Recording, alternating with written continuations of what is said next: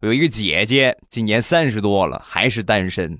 前两天回家，就跟他妈说起这个对象的问题，他妈又开始唠叨啊。我姐就很不耐烦，妈，我给你说了多少回了，我花钱大手大脚，没钱的我不嫁，我不能害人家。你到时候嫁给人家，人家没钱的，我不同意，再再离婚，多不好啊。